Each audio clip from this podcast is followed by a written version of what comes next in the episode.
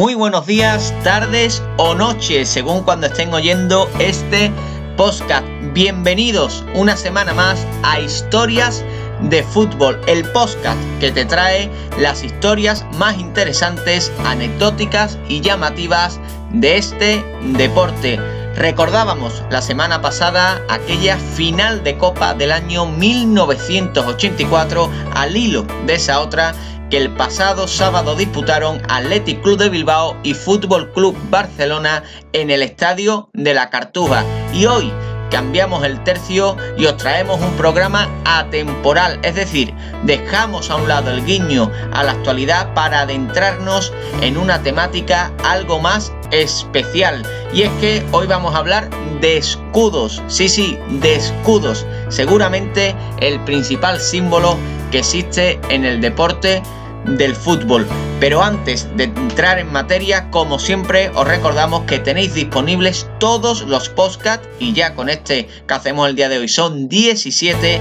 en nuestras plataformas de YouTube, Spotify, iBox y Anchor FM. Y para estar al tanto de todas las novedades sobre lo que hacemos, síganos en nuestros perfiles de redes sociales, en Twitter, arroba HIST-D-fútbol y en la página de Facebook Historias de Fútbol. Sin más dilación, nos metemos en faena y nos señalamos el corazón del fútbol, que no es otro, Gonzalo, que el escudo. Muy buenas. Muy buenas y como bien tú has dicho, hoy vamos a hablar del corazón, de los clubes, del corazón de los aficionados. Eh, un corazón al que se ha atacado eh, discriminadamente en las últimas horas y debemos de decir que nuestra idea antes de grabar este podcast era eh, leer un comunicado antes de empezar con esta nueva historia. Pero bueno, el ridículo se ha consumado antes de que, de que nos pusiéramos a, grabar el, el, programa de hoy y pues parece que no va a ser necesario, pero aún así sí queremos remarcar y es necesario que el fútbol es de los aficionados y que en esto se ha visto, con el caso de Inglaterra, que cuando los aficionados nos unimos y mostramos nuestro descontento, podemos cambiar cualquier cosa en el fútbol y que la Superliga no es el camino para nada. Para nada la solución de los problemas que pueda tener el fútbol pasa por una Superliga cerrada y elitista como proponía el señor Florentino Pérez. Pero bueno, después de este alegato eh, empezamos ya con el podcast y es que tenemos que decir que en el fútbol existen miles de escudos, pero algunos de ellos son especialmente llamativos por su simbología o su historia. Todos hemos estado alguna vez jugando al FIFA o viendo los álbumes de, fútbol o lo que sea y nos ha llamado un símbolo, un animal, un objeto que tiene algún equipo en su escudo. Hoy os vamos a traer una selección de algunos de estos escudos. En concreto, vamos a hablar de los escudos del Barton Albion, del Morecambe, del Benevento, del Gante, del Colo Colo, del Seattle Sounders y del Fenerbahce. Empecemos pues, Gonzalo, hablando del escudo del conjunto inglés del Barton Albion. El primero de los escudos que vamos a comentar este, en este programa, como bien dices, va a ser el del Barton Albion, club que actualmente se encuentra jugando en la League One, la tercera categoría del fútbol inglés. En el escudo de este equipo vemos sobre fondo amarillo la silueta de un hombre con barriga prominente golpeando un balón, formando una B y una A, las siglas del club. Lo primero que llama la atención, Gonzalo, de este escudo, como bien dice, es esa silueta de ese señor con barriga donde aparece la palabra brewers, es decir, cerveceros. Y aquí es donde encontramos la explicación a la aparición de este peculiar personaje en este escudo del club inglés. Así es, deben saber nuestros oyentes que el Barton Albion es oriundo de la ciudad de Barton upon Trent, ciudad del condado de Staffordshire famosa por su industria cervecera. De ahí la referencia en el escudo del equipo de la ciudad, pero tenemos que comentar que el actual escudo fue adoptado en el año 1994, es decir, no llega a 30 años de historia lo que tiene este escudo actual. Y eh, está inspirado en un póster turístico de la ciudad de principios de siglo, en el que se observaba a un alegre pescador saltando y con una fisonomía bastante parecida a la de la silueta que encontramos en el escudo. No obstante, eh, anterior a este escudo que estamos aquí describiendo, durante los años 80 el Barton Albion utilizó otro escudo. Así es, tuvo un escudo anterior en el que también sobre fondo amarillo se mostraba a un señor con pintas de tabernero que sostenía una jarra de cerveza en su mano derecha y un bar y un barril de, cerveza sobre su hombro izquierdo. Así pues vemos cómo desde sus inicios este club inglés del Barton Albion siempre ha estado ligado en su simbología a la industria cervecera de la ciudad en la que juega sus eh, partidos. Además de que sus aficionados pues son conocidos como los brewers, es decir, como los eh, cerveceros, ¿no? Esta palabra que encontramos en, el escudo y como digo recordemos que significa cerveceros. Eh, podríamos decir que la historia del escudo del Barton Albio sería así como, bueno, si en el escudo del Albacete Balompié pues encontráramos una navaja o en el escudo del Real Mallorca encontráramos una ensaimada o si nos vamos a algo que nos coge mucho más cerca, en el escudo del Club Deportivo Utrera, pues apareciera su famoso mostachón. Efectivamente. Eh, y no nos vamos a mover de las Islas Británicas, no nos vamos a ir a Utrera, aunque podríamos irnos perfectamente, pero no, no nos vamos a mover de momento de las Islas Británicas porque vamos a hablar del escudo del Morcan o Morecambe, como también si españolizamos el nombre lo podríamos llamar. Efectivamente, dejamos el avión detenido de momento en las islas británicas porque algo más al norte de Barton eh, encontramos la ciudad de eh, Morecambe donde fue fundado en el año 1920 este club que juega sus partidos en el Globe Arena eh, del Morecambe Fútbol Club, que es este club que estamos eh, comentando. En el escudo de este modesto club también británico que juega en la Liga 2, es decir, en la cuarta categoría del fútbol inglés, una categoría por debajo de donde juega el Barton Albion, pues vemos estampada sobre fondo rojo el dibujo en blanco nada más y nada menos que de una gamba o de un camarón. No sabemos muy bien si se trata de una gamba o un camarón. Y bueno, se estarán preguntando a nuestros oyentes, Gonzalo, que a qué se debe esta curiosa simbología de que aparezca en el escudo una gamba. Pues para entender la presencia de este curioso personaje en el escudo del club local, tenemos que comentar primero que Morecambe es una localidad de la costa noreste de Inglaterra, de la región de Lancashire, ciudad que, al igual que en el caso de Barton con la cerveza, es conocida por su industria pesquera, destacando la industria marisquera. Eh, es por ello que a este club siempre se le ha conocido con el mote de The Shrimps, es decir, las gambas o los camarones. Eh, pero aunque este apodo el club eh, siempre lo ha tenido prácticamente desde su fundación, la famosa gamba no sería incluida en el escudo hasta el año 2010, cuando se decide cambiar el escudo del club coincidiendo con el cambio de estadio y se añade esta referencia a la industria local que es el sustento de buena parte de la población local y por tanto de los aficionados del club. Unos aficionados entre los que tenemos que comentar que hay división de opiniones acerca de este nuevo escudo. Así es, y es que estamos eh, viviendo una era eh, actual en el fútbol donde los cambios de escudo están siendo bastante recurrentes, ¿no? Hemos visto como el Atlético de Madrid ya incluyó algunos cambios en, su escudo o unos cambios más drásticos como los que ha sufrido la Juventud de Turín, incluso eh, recientemente el Inter de Milán, por lo cual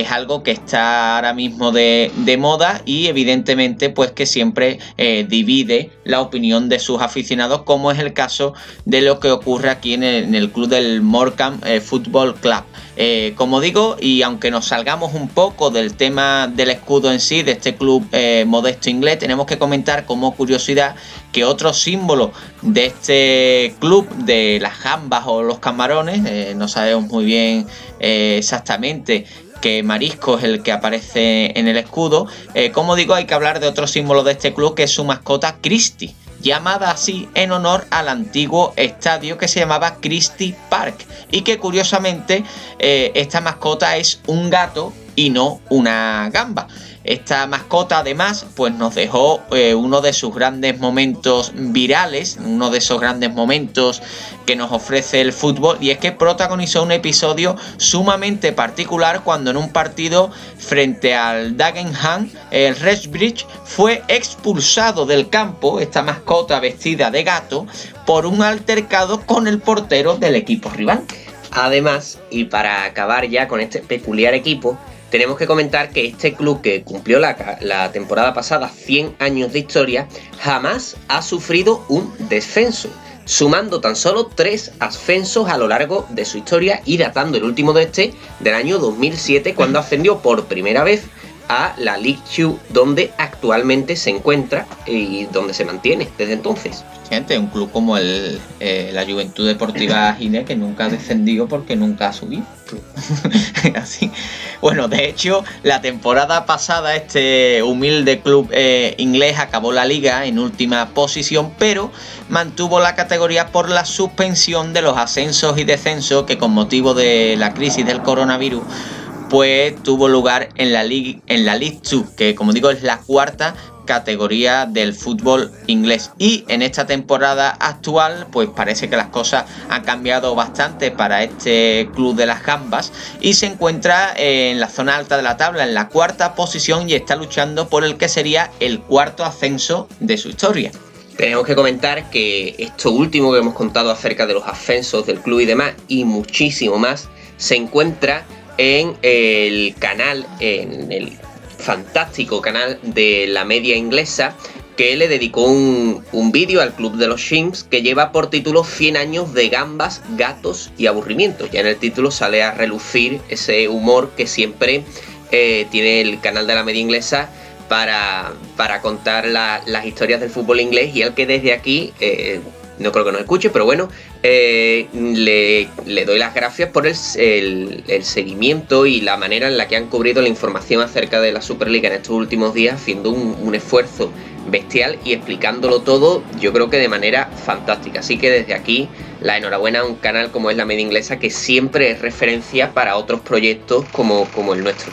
Y con esta felicitación al programa de la media inglesa, eh, nos vamos de las Islas Británicas. Ahora sí que vamos a coger el avión para viajar hasta la campaña italiana, donde se encuentra uno de los escudos más singulares del calcio, como es el escudo del Benevento Calcio.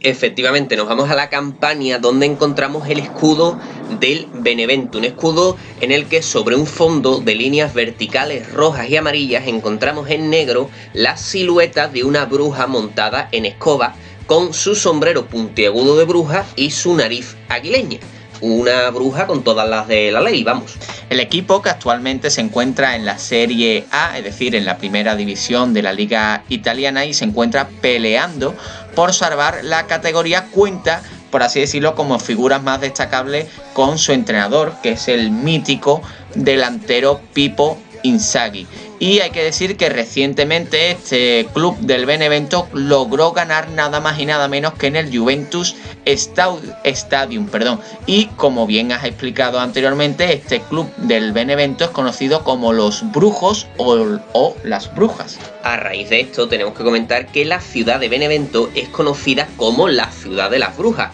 Pues en esta ciudad se cuenta que cuando estuvo bajo dominio lombardo en la Alta Edad Media, se comenzaron a hacer rituales a orillas del río Sábato antes de las batallas para darle fortaleza a los guerreros, lo que chocaba con el pensamiento cristiano de la época que tildaba de brujería estos rituales paganos, y de ahí que se le quedara ese San Benito de Ciudad de las Brujas. Pero tenemos que comentar también que esta bruja sería incluida en el escudo a partir del año 1965, pues anteriormente no era una bruja, sino que era un jabalí el personaje que aparecía en el escudo, ya que este animal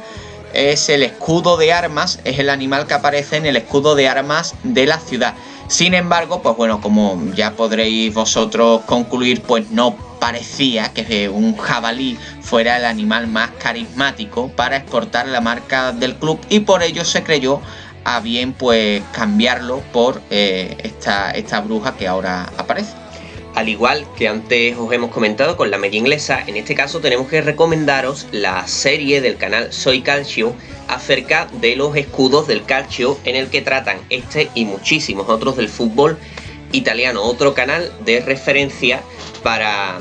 para programas como el nuestro y para cualquiera que quiera conocer el fútbol italiano más en profundidad. Y volvemos, Gonzalo, a coger el avión para volar esta ocasión a la región de Flandes y en concreto a la ciudad eh, preciosa ciudad de Gante, donde encontramos al equipo pues del Gante, un club fundado en el año 1900 y que es todo un clásico del fútbol belga, un,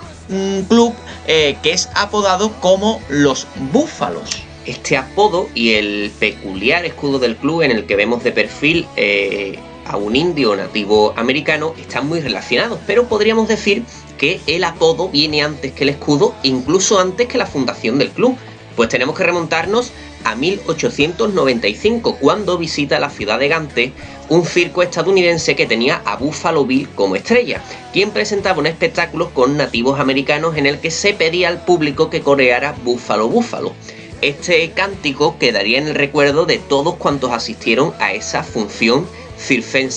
hasta el punto de que 25 años después, durante los Juegos Olímpicos de Amberes del año 1920, el atleta Homer Smith, que pertenecía a la disciplina de atletismo del K-Gent, del, del, Gante, como lo conocemos todos, recuperó este cántico para tratar que el público le alentara es por ello por lo que a partir de entonces la prensa eh, bautizó al club que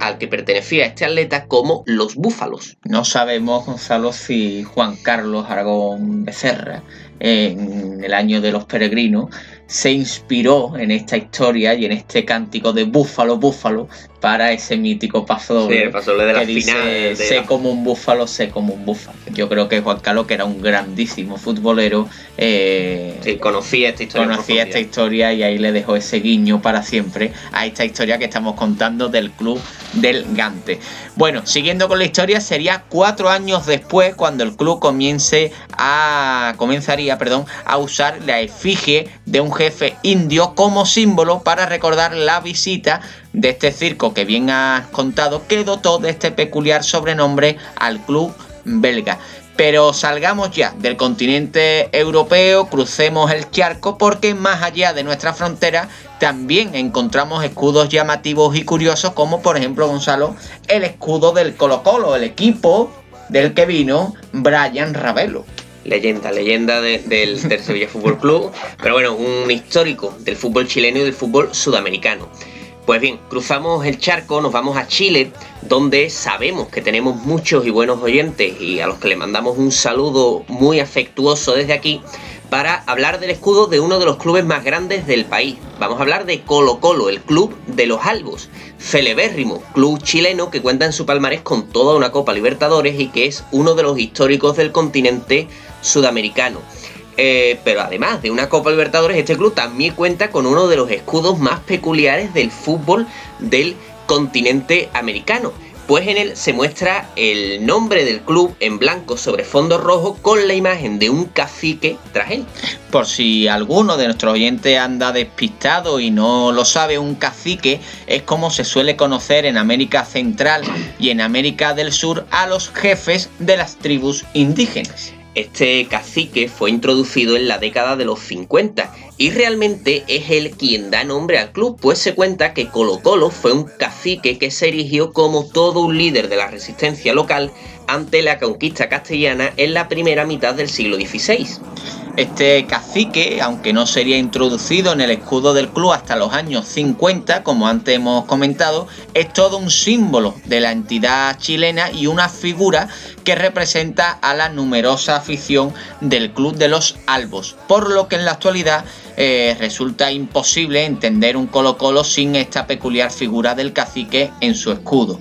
y continuemos esta ruta especial que hoy os hemos preparado, eh, preparado perdón, y vayámonos de punta a punta del continente americano porque por primera vez en historias de fútbol, Gonzalo, vamos a hablar del fútbol estadounidense. Efectivamente, nos vamos a, Norteamérica, nos vamos a Estados Unidos para hablar el Seattle Sounders y primero también igual que hemos comentado antes con Che también sabemos que tenemos oyentes estadounidenses y desde aquí también otro saludo a nuestros oyentes estadounidenses. No sabemos ya en concreto si hay alguno de Seattle, pero bueno, si hay alguno, pues aquí eh, le dejamos eh, esta, historia del escudo de su club.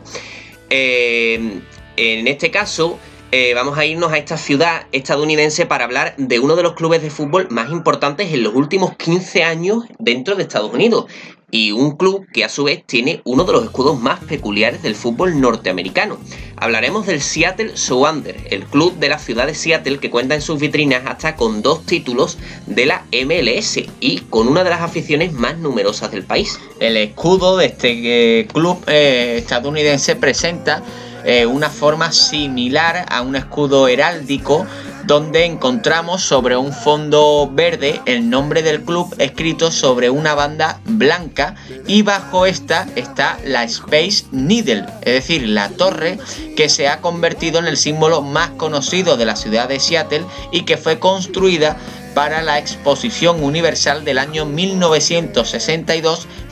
estando inspirada esta torre Needle eh, de comunicaciones, eh, como digo, estando inspirada esta torre en la torre de comunicaciones de la ciudad alemana de Stuttgart.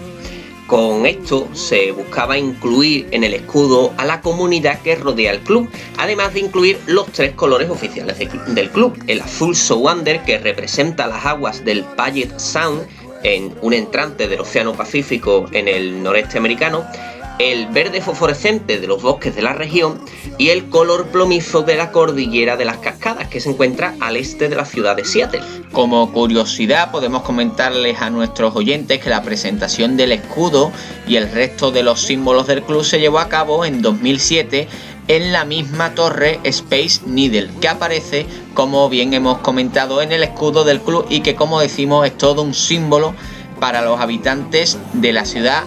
de Seattle. Y bien, vamos ya Gonzalo con el último escudo que hemos traído hoy, aunque yo creo que este programa podría tener una segunda parte hablando de más escudos, porque son muchos los escudos que tienen una historia curiosa, como estamos viendo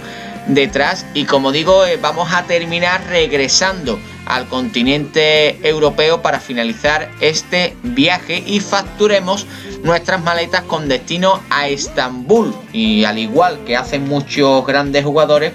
que terminan su trayectoria futbolística en Turquía, pues nosotros vamos a hacer igual con este eh, podcast. Como digo, nos vamos a Estambul, una de las ciudades más futboleras de Europa, porque hablamos por último del escudo del Fenerbahce. Efectivamente, volvemos a cruzar el charco para viajar en esta ocasión a Turquía, donde vamos a hablar del escudo del Fenerbahce, un escudo peculiar, pero que seguramente no nos llame la atención tanto como algunos de los anteriores, pero eso sí tiene una historia igualmente curiosa. Tenemos que comenzar hablando de que Fenerbahce significa literalmente jardín del faro, haciendo referencia al faro de Fenerbahce que constituye el principal emblema arquitectónico del barrio y eh, cuyos narcisos que los rodeaban sirvieron de inspiración para escoger los dos colores que llevaría el club en su fundación, el amarillo y el blanco. Hay que apuntar que estas camisetas eh, que llevaba el Fenerbahce en esta primera época eran tan excesivamente gruesas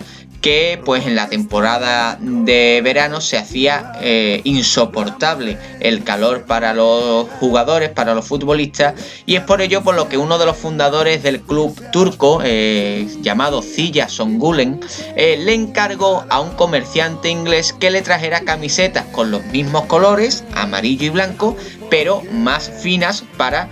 sobrellevar mejor el calor. Este comerciante inglés, llamado Baker, le comunicó que no estarían a tiempo estas nuevas camisetas y le ofreció a cambio otras camisetas igualmente finas pero con los colores amarillo y azul en vez de blanco. Son Gulen aceptó esta propuesta y ya parece que se olvidaría de las otras camisetas encargadas, pues como nuestros oyentes sabrán, aún a día de hoy eh, sigue vistiendo el Fenerbahce con la camiseta de rayas verticales azul y amarilla. Eh, todo esto en cuanto a los colores del club turco, pero aquí hemos venido a hablar del escudo. Y con respecto al escudo, tenemos que comentar que fue diseñado, eh, y esto me llama a mí al menos mucho la atención, por uno de los jugadores del club, eh, uno de aquellos primeros jugadores que tuvo el club que se llamó eh, Hikmet Topuser, a la par que se producía este cambio de equipación que hemos comentado. En el caso del Fenerbahce eh, vemos un escudo circular con un anillo exterior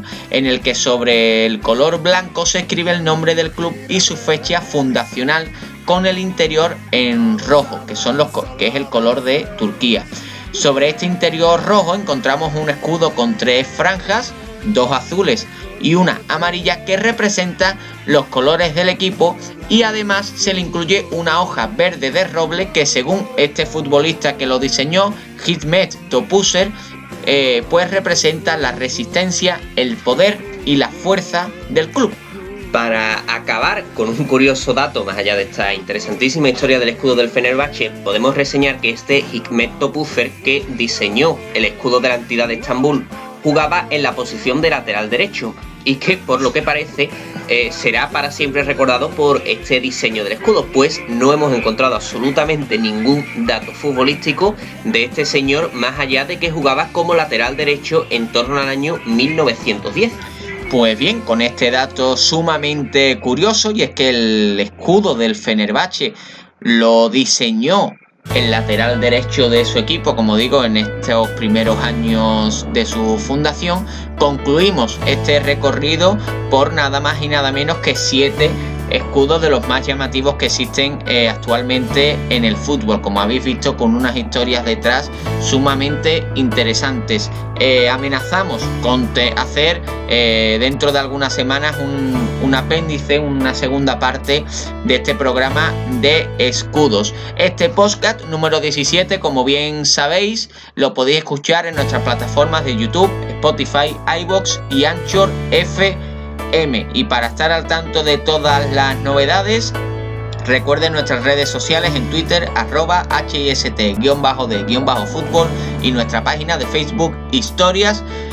de Fútbol. Sin más, pues aquí le vamos a echar el cierre a este nuevo podcast en estas semanas ya casi finales del mes de abril. Y Gonzalo, para el siguiente podcast ya tenemos tema y nos vamos a volver a ir a América Latina. Efectivamente, vamos a volver a visitar eh, un país que ya hemos comentado en este podcast. Eh, solo hemos comentado uno de América Latina, aunque tampoco creo que a nuestros oyentes les sea muy difícil de adivinar cuál es. Y vamos a hablar de un club fundado por inmigrantes, de un club con una historia muy curiosa,